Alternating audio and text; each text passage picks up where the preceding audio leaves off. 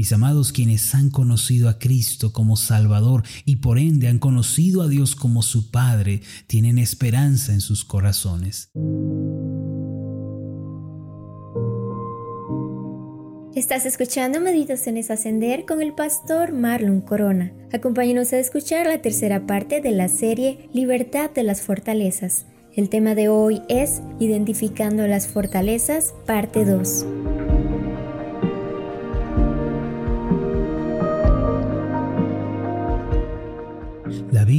Es el libro que contiene el mensaje de Dios para la humanidad. En ella encontramos tanto un mensaje de juicio y advertencia como un mensaje de reconciliación, salvación y perdón. En la Biblia Dios nos dejó sus pensamientos para que, meditando en ellos, pudiéramos encontrar el verdadero significado de la vida y podamos también tener éxito y paz en esta tierra. Por eso, cuando la leemos, debemos evitar el superficialismo y debemos tratar de percibir el corazón de Dios en cada página. Aquellos que creen en Jesucristo tienen una relación con Dios restaurada, pues sus pecados han sido perdonados y toda maldición ha sido removida de sus vidas. Tales personas han sido lavadas por el Señor en la obra del nuevo nacimiento y ahora poseen la paz de Dios, la cual reside en sus corazones. Es de suma importancia que lleguemos a comprender esto, pues solo cuando reconocemos a Jesucristo como Señor y Salvador podemos echar mano de las abundantes promesas de Dios. El apóstol Pablo describió de una manera poderosa la experiencia del nuevo nacimiento, la cual tiene lugar cuando recibimos a Cristo. En su carta a Tito, en el capítulo 3, versos 4 en adelante, leemos lo siguiente, pero cuando se manifestó la bondad de Dios nuestro Salvador y su amor para con los hombres, nos salvó no por obras de justicia que nosotros hubiéramos hecho, sino por su misericordia, por el lavamiento de la regeneración y por la renovación en el Espíritu Santo, el cual derramó abundantemente en nosotros por Jesucristo nuestro Señor, para que justificados por su gracia viniésemos a ser herederos conforme a la esperanza de la vida eterna. Este pasaje nos dice que fue la bondad de Dios lo que nos guió a conocer a Cristo y a rendir nuestras vidas ante Él. Fue su amor sin límites lo que nos encaminó y lo que actualmente nos sostiene. Hoy podemos decir que somos salvos no por nuestras obras, sino por la misericordia de Dios. Él nos lavó en la regeneración y nos renovó en el poder del Espíritu Santo. Todo esto con la finalidad de que viniéramos a ser herederos de la esperanza de la vida eterna. Mis amados, quienes han conocido a Cristo como Salvador y por ende han conocido a Dios como su Padre, tienen esperanza en sus corazones. Tal esperanza, aunque está anclada en la eternidad, hace sentir sus efectos en esta vida terrenal. Desde luego, Dios no quiere, una vez que hemos experimentado todas estas bendiciones, que volvamos a vivir en esclavitud y opresión por causa del pecado. Él quiere concedernos libertad y victoria cada vez más en nuestra vida. Uno de los pasajes que confirman esta asombrosa realidad es el Salmo 91, 14, en donde el Señor mismo declara, por cuanto en mí ha puesto su amor, yo también lo libraré, le pondré en alto por cuanto ha conocido mi nombre. Todo aquel que pone su amor en Dios tiene la promesa de la libertad espiritual. Además puede tener la esperanza de ser puesto en alto, es decir, de ser levantado y restaurado por el Señor. Mis amados, no es el deseo de Dios que vivamos en una opresión asfixiante o en una amargura destructiva. Él nos extiende su mano el día de hoy y nos dice, te libraré, te levantaré porque ahora conoces mi nombre. Yo le pregunto a usted, mi amado, mi hermana, ¿ha conocido el nombre del Señor, ese gran nombre en el que reside toda salvación, justicia y esperanza? ¿Conoce usted el nombre que es sobre todo nombre, en el cual hay restauración y sanidad?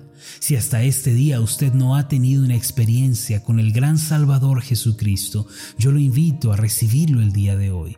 La Biblia dice en Romanos 10, versículo 9, que si confesares con tu boca que Jesús es el Señor y creyeres en tu corazón que Dios le levantó de los muertos, serás salvo.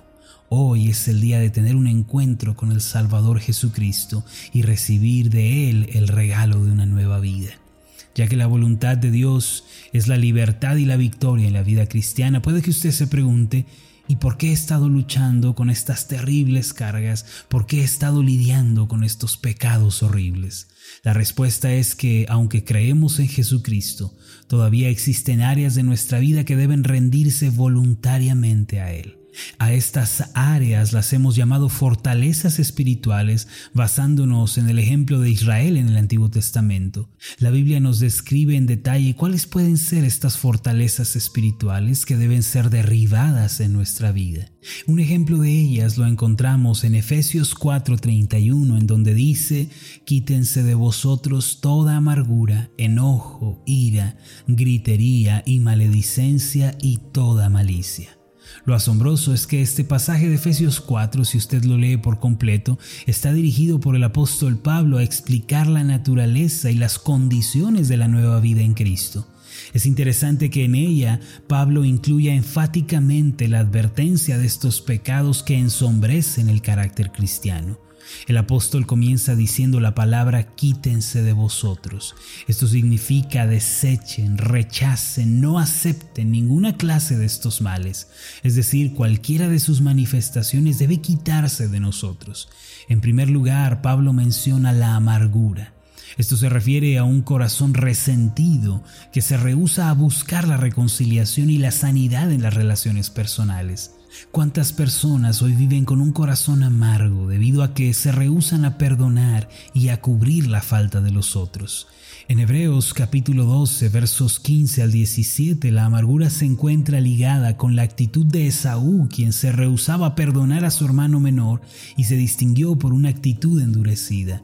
El pasaje dice así, Mirad bien, no sea que alguno deje de alcanzar la gracia de Dios, que brotando alguna raíz de amargura os estorbe y por ella muchos sean contaminados. No sea que haya algún fornicario o profano como Esaú, que por una sola comida vendió su primogenitura, porque ya sabéis que aún después, deseando heredar la bendición, fue desechado y no hubo oportunidad para el arrepentimiento, aunque la procuró con lágrimas. De acuerdo con lo anterior, la amargura es una infección que contamina el entorno y a los que se encuentran en él. Si la permitimos en nuestra vida, no es que vayamos a perder nuestra salvación, ya que esto es imposible, sino que dejaremos de experimentar la gracia abundante de Dios en nuestro diario vivir. La amargura bloquea el paso de la luz de la esperanza y nos mantiene en las tinieblas del dolor y de la confusión. Por esta razón debemos derribar y desechar la fortaleza espiritual de la amargura. Si no lo hacemos, junto a ella aparecerán el enojo, la ira, la gritería y la maledicencia, como lo dijo el apóstol Pablo. El enojo aquí descrito es uno que controla la mente y el ser. No es solamente sentirse enojado por una situación, es vivir enojado con la vida y con el mundo.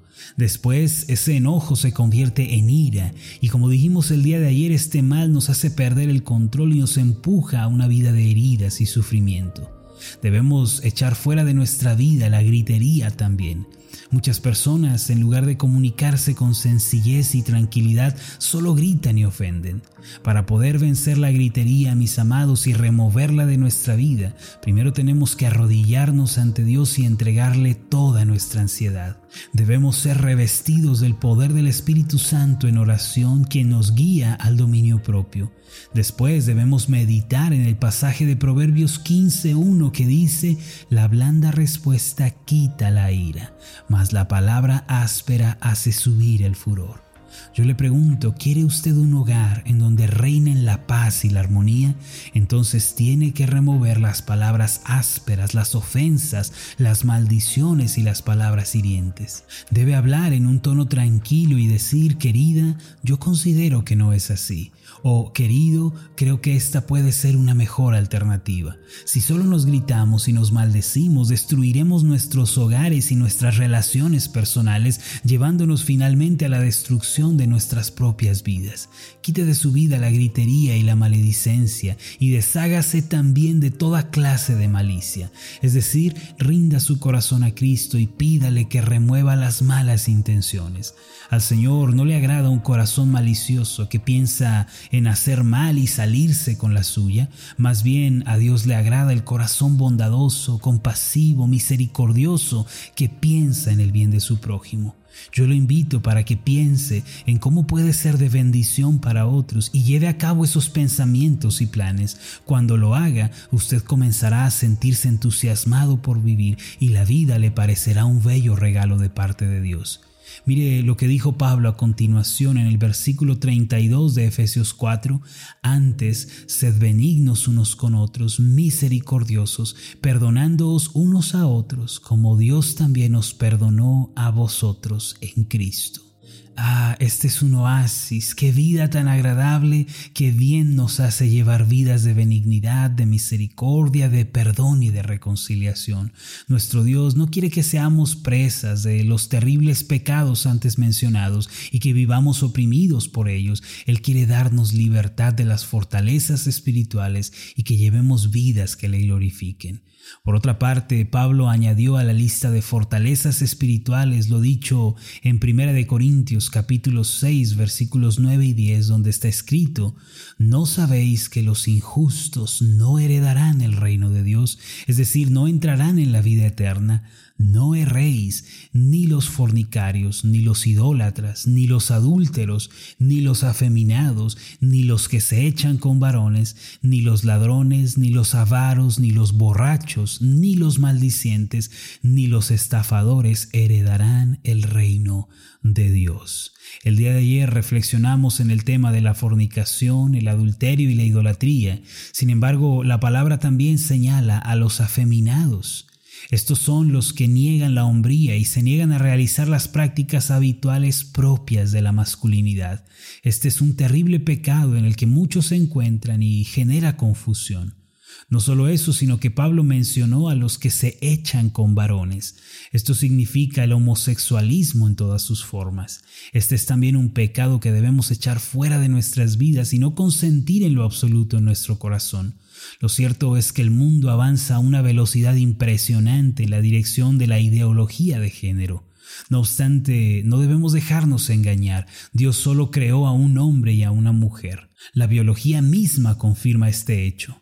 El apóstol Pablo incluyó a los ladrones, a los avaros y a los estafadores en su lista de pecados que no deben venir con nosotros a la nueva vida.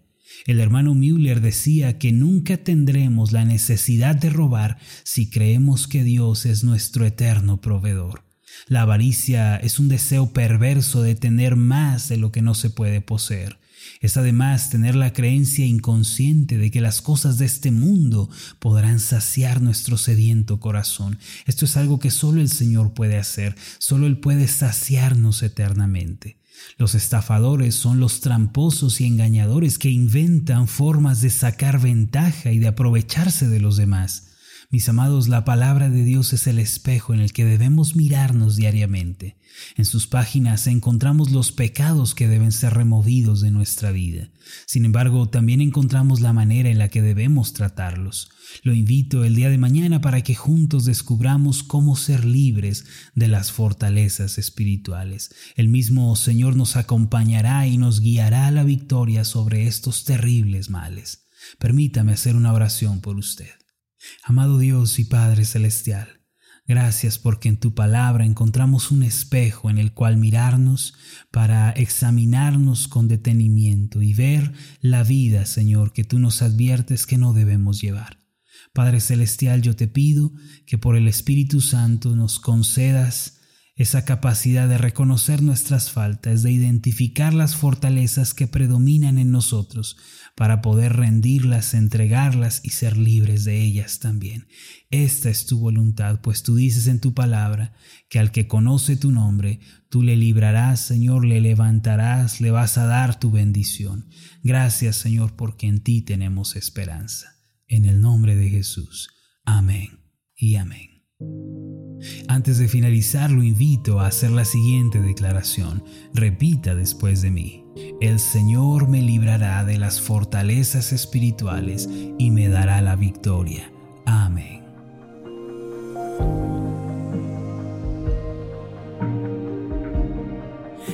Mi nombre es Marlon Corona, soy el pastor de la iglesia Ascender en la ciudad de Zapopan, Jalisco, en México. Le agradezco mucho por haberme seguido con esta meditación. Mi oración siempre es que usted sea prosperado en todas las cosas y goce de una buena salud, así como prospera en su alma. Lo invito a que ore por las meditaciones Ascender y le pregunte a Dios cómo puede usted ser de bendición para este ministerio. Las meditaciones Ascender son impulsadas y apoyadas por nuestros oyentes. Reciba un fuerte abrazo de mi parte. Que Dios le bendiga. Hasta la próxima.